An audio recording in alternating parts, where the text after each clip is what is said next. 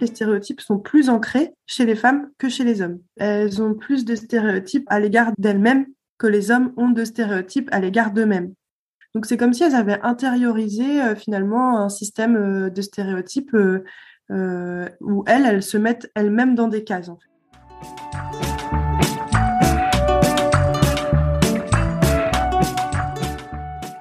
Vous écoutez le 21e épisode de PLAF. PLAF, c'est le podcast dont l'objectif est de faire entendre et de combattre les discriminations dans l'emploi subies par les femmes dès l'approche de la cinquantaine. Je suis Claire Fleury, retraitée, passionnée par les mutations du monde du travail, mobilisée contre les inégalités femmes-hommes et en campagne pour contribuer à déconstruire les stéréotypes agistes et sexistes. Alors pour ce mois d'avril, je vais démarrer une série sur les stéréotypes. Quand j'avais eu l'idée de ce podcast, j'avais eu l'intuition d'une double peine à laquelle sont confrontées les femmes de plus de 50 ans. Celle vécue par tous les travailleurs de plus de 50 ans, hommes et femmes de cette tranche d'âge, et une seconde peine spécifique cette fois-ci aux femmes qui s'expriment en inégalité salariale, partage non équitable des tâches, pénalité maternelle, charge des aidants, j'en passe et des meilleurs. Les mois passant, une autre hypothèse s'est fait jour. Les stéréotypes de genre se cumulent-ils avec les stéréotypes agistes? Pour explorer cette question, j'ai donc prévu trois épisodes. Le premier, celui d'aujourd'hui, portera sur les stéréotypes de genre, le second à venir sur les stéréotypes agistes, et j'essaierai d'en faire un troisième sur les manifestations particulières quand on cumule à la fois sexisme et agisme. Aujourd'hui, je vous propose une rencontre avec Madame Camille Berthereau, actuellement maître de conférence à l'Université de Bourgogne.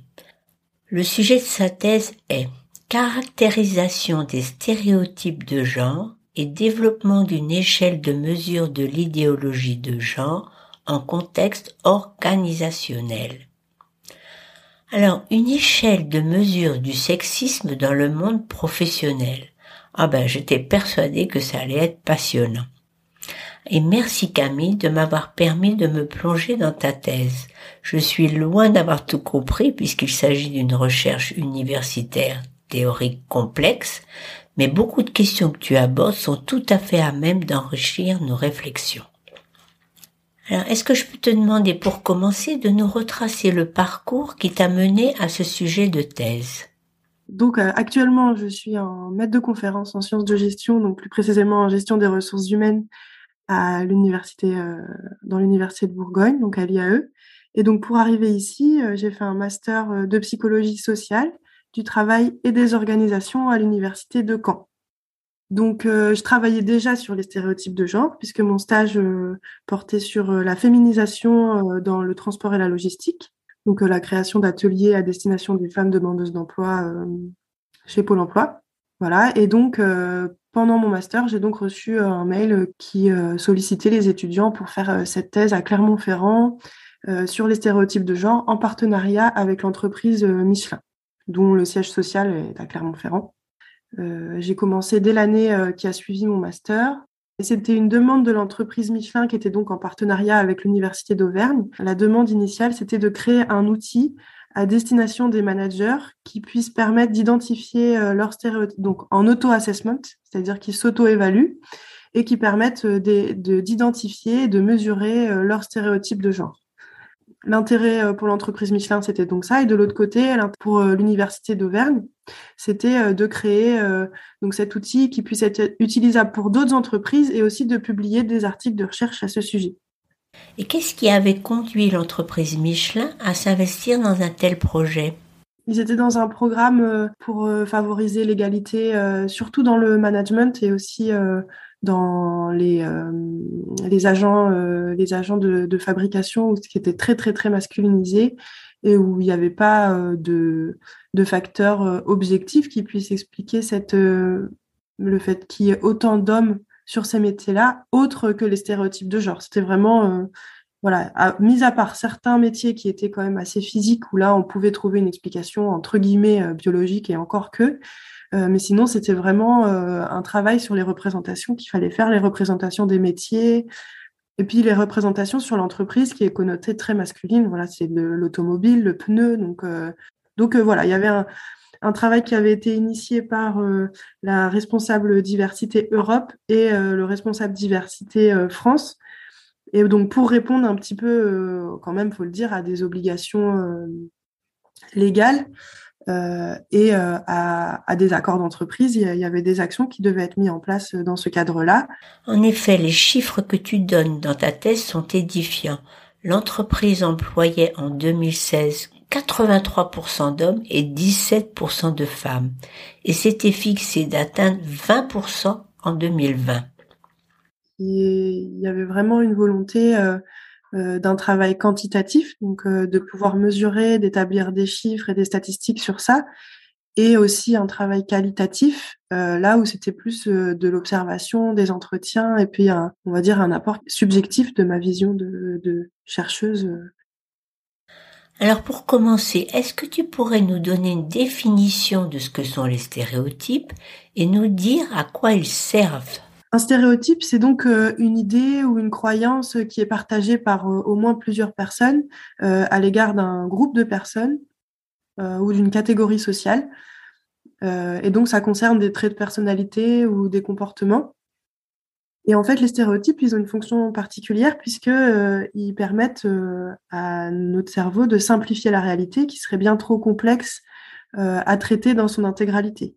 Voilà, si on devait prendre tous les stimuli qui nous entourent euh, dans leur spécificité euh, et tous les, stimuli euh, perceptifs qui concernent les personnes qu'on rencontre, etc., ce serait bien trop coûteux cognitivement pour notre cerveau.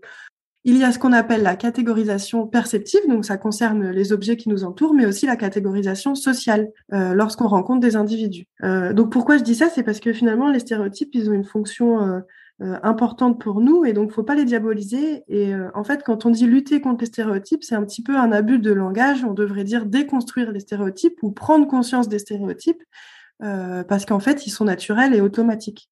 Si vous souhaitez en savoir plus sur les modalités de fonctionnement du cerveau, qui alternent pensée rationnelle et mode automatique, vous pouvez regarder une vidéo qui est très amusante, que j'ai mise en référence et qui s'appelle Vivons en paix avec nos stéréotypes. Elle a été réalisée par un chercheur qui s'appelle Patrick Charneski et c'est aussi Patrick Charneski qui fait la différence entre trois différentes formes de stéréotypes que tu as reprises dans ta thèse. Est-ce que tu peux nous les présenter? Euh, les hétérostéréotypes, c'est les stéréotypes que l'on a à l'égard des autres groupes sociaux. Les autostéréotypes, c'est les stéréotypes que l'on a à l'égard de notre propre groupe social. C'est-à-dire, par exemple, je suis une femme, je pense que les femmes sont euh, un, stéréotype. Et les métastéréotypes qui sont aussi très intéressants et peut-être un peu plus complexes à comprendre, mais en fait, c'est les stéréotypes que l'on pense qu'un autre groupe entretient à notre égard. Par exemple, de dire je suis une femme, je pense que les hommes pense que les femmes sont comme ça. C'est intéressant parce que finalement, d'essayer de faire des, des inférences sur ce qu'on peut penser de nous, ça va aussi euh, orienter euh, nos comportements et ça peut aussi contraindre euh, des fois notre façon d'agir ou nos choix, notamment professionnels. Est-ce que tu as un exemple à nous donner de métastéréotype Par exemple, je vais prendre un, vraiment un, un, stéréotype très courant de dire que les femmes pensent que les hommes pensent que les femmes ne savent pas conduire. Donc le fait euh, de penser euh, ça quand on est une femme va faire qu'on peut, dans les faits, développer moins de compétences en conduite euh, de voiture, puisque on sait que ce stéréotype-là existe. Et ça, en fait, les, les, les chercheurs l'ont montré euh, à plusieurs reprises. C'est ce qu'on appelle la menace du stéréotype, c'est-à-dire qu'on connaît un stéréotype qui existe à notre rencontre, et du coup, ça va faire que dans les faits, quand on va être en situation d'évaluation, notamment, on va se conformer à ce stéréotype. Alors que à la base, les compétences sont exactement les mêmes. Il n'y a pas de différence biologique ou innée dans euh, la conduite de voiture, mais du coup, c'est la faute euh, vraiment aux stéréotypes qui sont intériorisés et du coup, malheureusement, qui font que ça peut nous restreindre dans le développement de telle ou telle compétence. Enfin, ça peut, hein, mais c'est pas, c'est pas, c'est pas nécessaire. Est-ce que ce sont aussi les métastéréotypes qui sont à l'origine de ce qu'on appelle la prophétie autoréalisatrice La prophétie autoréalisatrice, euh, au départ, c'était pas nécessairement euh, euh, cadré sur les stéréotypes, mais en fait, ce que ça veut dire, c'est que finalement, quand on s'attend à ce que quelque chose se produise, inconsciemment, on va tout mettre en œuvre pour que cette chose se reproduise dans les faits et dans la réalité. Et en fait, on retrouve un petit peu ça avec les stéréotypes, puisque comme je le disais, ils ont une forte dimension prescriptive, c'est-à-dire euh, euh, les hommes doivent se comporter comme ça, les femmes doivent se comporter comme ça. Et du coup, avec cette dimension prescriptive, on va voir que le fait d'avoir des stéréotypes, eh ben, ils vont se reproduire euh, dans la réalité et ça va faire un petit peu un cercle vicieux, mais qu'on peut tout à fait interrompre en sensibilisant et en prenant conscience de ces stéréotypes. Alors parmi tous les stéréotypes possibles que tu nous as présentés, est-ce que les stéréotypes de genre ont une place particulière? Et autre question, quelle est la différence entre les stéréotypes de genre et les stéréotypes sexistes? Ce qui différencie les stéréotypes de genre des stéréotypes euh, tout court, c'est qu'ils ont quand même une forte dimension euh, prescriptive, c'est-à-dire que euh, vont non seulement ils ont une, dimension descriptive, donc les femmes et les hommes sont comme ça, les femmes sont comme ça, les hommes sont comme ça, mais prescriptive, c'est-à-dire qu'on va attendre des gens qu'ils se comportent d'une certaine manière. Les, les, femmes doivent se comporter comme ça ou les hommes doivent se comporter comme ça.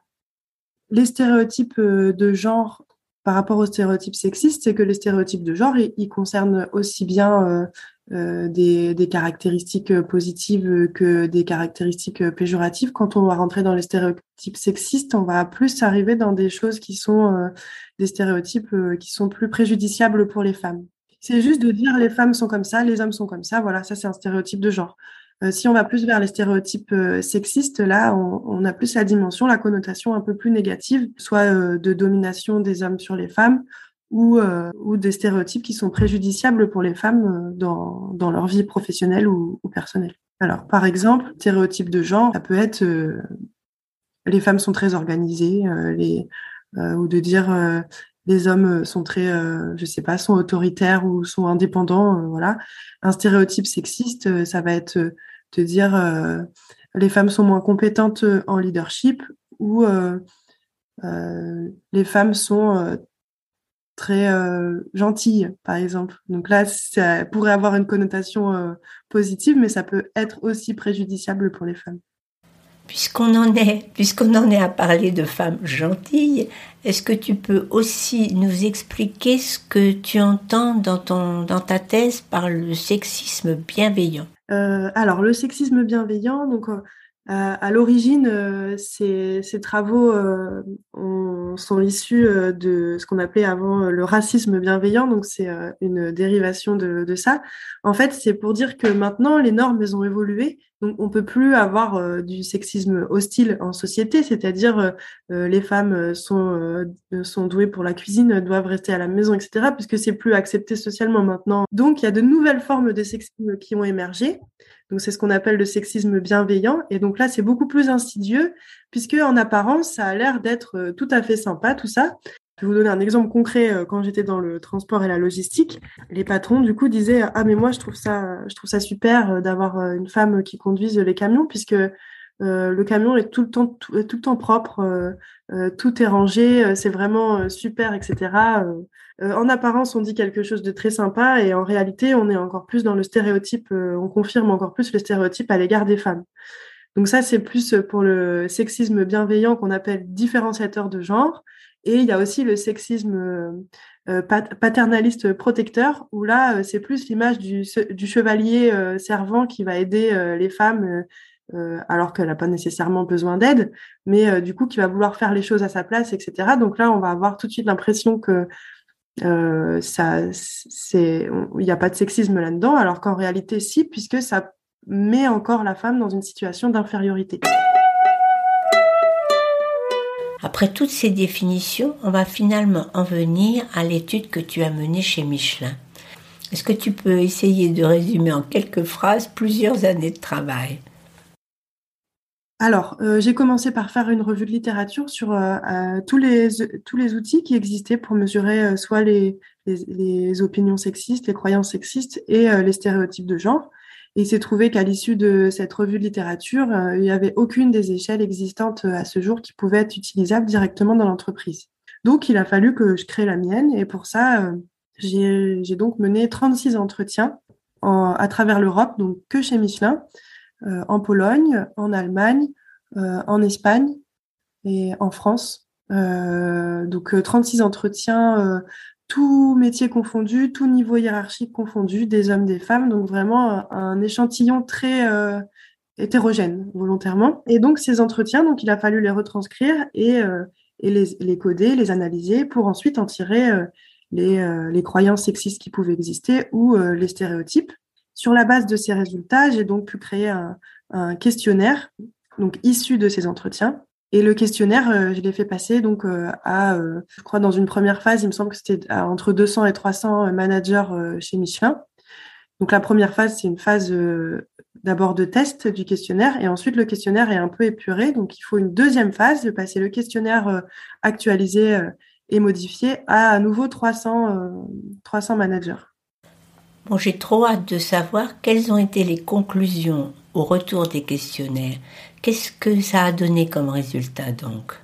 Donc euh, déjà, on a pu voir que euh, la théorie euh, des stéréotypes de genre d'Alice Igli a été confirmée. C'est-à-dire qu'en fait, dans sa théorie, elle, elle définit les stéréotypes de genre de la façon suivante, c'est-à-dire que les caractéristiques attribuées aux femmes seraient des caractéristiques qu'on appelle communales, donc, c'est tout ce qui a trait à, l'harmonie, l'interdépendance, la diplomatie, la douceur, euh, les relations avec les autres, etc. Donc, elle appelle ça des caractéristiques communales. C'est celles qu'on va avoir tendance à associer aux femmes, stéréotypes féminins. Et de l'autre côté, les stéréotypes qu'on appelle agentiques, qui sont associés aux hommes. Et là, c'est tout ce qui est de l'indépendance, de l'autoritarisme, ça peut être être sûr de soi, la confiance en soi, l'individualisme, ça, c'est les stéréotypes qu'on va attribuer plutôt aux hommes, la compétence, etc. Et donc, on s'est rendu compte que les stéréotypes qui sont sortis, ça correspondait euh, vraiment, c'était vraiment conforme à cette théorie. On a pu voir aussi que les stéréotypes euh, variaient un petit peu selon les pays, mais pas tant que ça finalement. Ce qui était intéressant, c'était de voir aussi que euh, le niveau de stéréotypes pouvait varier en fonction des hommes et des femmes. Et dans ce questionnaire, il y avait aussi une échelle d'idéologie de genre alors je fais une petite parenthèse pour expliquer ce que tu as regroupé sous ce terme idéologie de genre. Alors dans ton questionnaire, il y avait des questions pour mesurer les stéréotypes de genre. Donc toutes les représentations collectives, schématiques et globalisantes sur ce que sont et ne sont pas les femmes et les hommes. Mais en plus, tu y avais ajouté des questions pour mesurer le sexisme ou l'idéologie de genre. Là, tu posais des questions pour mesurer le degré de conscience des discriminations vécues par les femmes, les éventuels ressentiments à l'égard des politiques de discrimination positive, au développement de la mixité dans l'entreprise, et des questions sur la résistance aux évolutions des rôles traditionnellement attribués aux femmes et aux hommes. Et donc, tu as observé dans les résultats des différences entre hommes et femmes selon que l'on teste les stéréotypes de genre ou l'idéologie de genre. Et on a pu voir que les hommes avaient une idéologie de genre qui était plus traditionnelle que les femmes, euh, c'est-à-dire que pour le dire dans l'autre sens, les femmes ont euh, des, idées qui sont plus euh, pro-égalitaires, pour l'égalité entre les hommes et les femmes. Par contre, on a vu que les stéréotypes sont plus ancrés chez les femmes que chez les hommes. Ce qui est intéressant, c'est qu'elles ont plus de stéréotypes à l'égard d'elles-mêmes que les hommes ont de stéréotypes à l'égard d'eux-mêmes. C'est intéressant parce que du coup, c'est plus marqué, elles vont plus se définir de certaines manières. Donc, c'est comme si elles avaient intériorisé euh, finalement un système euh, de stéréotypes euh, où elles, elles se mettent elles-mêmes dans des cases. Et aussi un, un, niveau, un degré de métastéréotype qui est bien plus marqué que chez les hommes. Les métastéréotypes déjà sont plus négatifs, c'est-à-dire qu'elles s'imaginent que euh, les hommes ont plus de métastéréotypes euh, à leur égard, donc plus de stéréotypes à leur égard que la réalité. C'est peut-être la raison pour laquelle, comme tu l'as noté dans ta thèse, elles ont tendance à se sous-évaluer.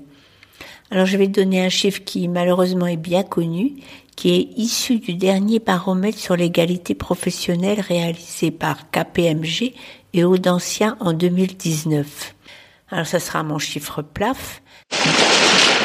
Combien de femmes déclarent manquer de confiance dans leur capacité à demander une augmentation de rémunération?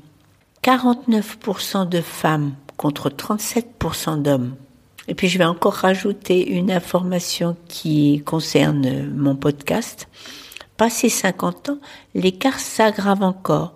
72% des hommes de 50 ans et plus se déclarent confiants quand ils vont négocier leur salaire et les femmes de la même tranche d'âge sont moins de 50% à partager ce sentiment. En gros, il y a, avec cette histoire de communal et agentique, euh, les femmes, donc notamment en situation de recrutement, euh, se trouvent dans une situation de, double contrainte ou alors ce qu'on appelle un dilemme. Soit elles se comportent de manière euh, communale, donc avec les caractéristiques douces, relationnelles, harmonie sociale, etc. Mais du coup, elles sont perçues comme moins compétentes. Soit elles choisissent de se comporter de manière agentique, donc de transgresser la norme de genre, et dans ce cas-là de paraître donc euh, plus euh, individualiste, autoritaire, compétente, etc. Donc apparaissent plus compétentes, mais elles, elles passent pour euh, des personnes qui sont socialement déficientes. On va dire bah c'est une peau de vache, elle est pas sympa, etc. Donc ça c'est spécifique aux femmes cette ce dilemme ouais, qui va vraiment se poser et qui a été démontré scientifiquement. Hein. C'est pas euh, c'est pas des choses qu'on invente ou des c'est vraiment ça a été montré scientifiquement que euh, dans une situation de recrutement, la femme va vraiment se retrouver beaucoup plus euh, souvent qu'un homme dans cette situation de double contrainte. Soit je suis super sympa, socialement très très douce, etc. Et donc on va m'apprécier beaucoup, mais on va me trouver peu compétente, ou alors je me montre comme très compétente, mais dans ce cas-là, on va me voir comme quelqu'un de pas très sympa. Là où un homme pourra avoir le choix de se comporter euh, de la manière euh, de combiner les deux et où ça posera pas de problème dans les perceptions. Donc là, on, en parle en situation de recrutement, mais c'est aussi dans euh, le quotidien professionnel dès que voilà, s'il y a un poste qui se propose avec plus de responsabilités hiérarchiques, donc de l'accepter, ça sous-entend quelque part est-ce que finalement mes collègues vont continuer à m'apprécier? Ou pas de prendre des, de transgresser un peu la norme de genre et du coup de prendre une position qui est considérée euh, comme plus masculine et euh, de euh, d'avoir des comportements beaucoup plus stéréotypés masculins. Est-ce que tu aurais des recommandations spécifiques à faire aux recruteurs et recruteuses? S'il y avait des recommandations à apporter aux recruteurs, indispensable et incontournable, c'est la sensibilisation aux stéréotypes, c'est-à-dire comprendre comment ils fonctionnent, identifier ses propres stéréotypes pour limiter euh, les discriminations. Ça, c'est euh, la première euh, et la plus importante des recommandations. Et la deuxième, c'est vraiment d'essayer d'objectiver au maximum son entretien, c'est-à-dire soit de formaliser par une grille euh, assez détaillée qui sera la même pour tout le monde. Euh, je pense que cette part de, feeling et de, subjectivité, euh, en tout cas dans un premier temps, dans un premier tri des candidatures, je pense qu'il faut l'enlever au départ. Parce que le problème, c'est que c'est cette part de subjectivité qui fait qu'on va avoir des stéréotypes sans s'en rendre compte. C'est là qu'ils se glissent en fait les stéréotypes. On arrive malheureusement à la fin de cette conversation qui ne traduit pas, loin s'en faut, toute la richesse de ton travail.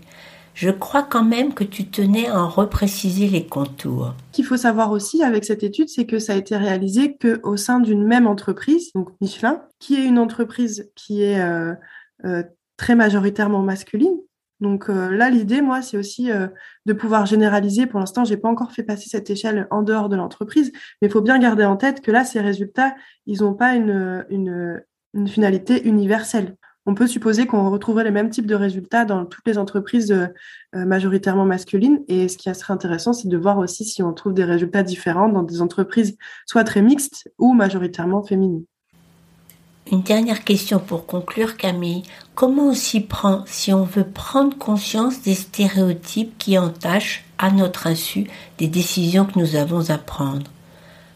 Alors, par exemple, l'outil d'auto-évaluation proposé aux managers de Michelin est une réponse parmi d'autres.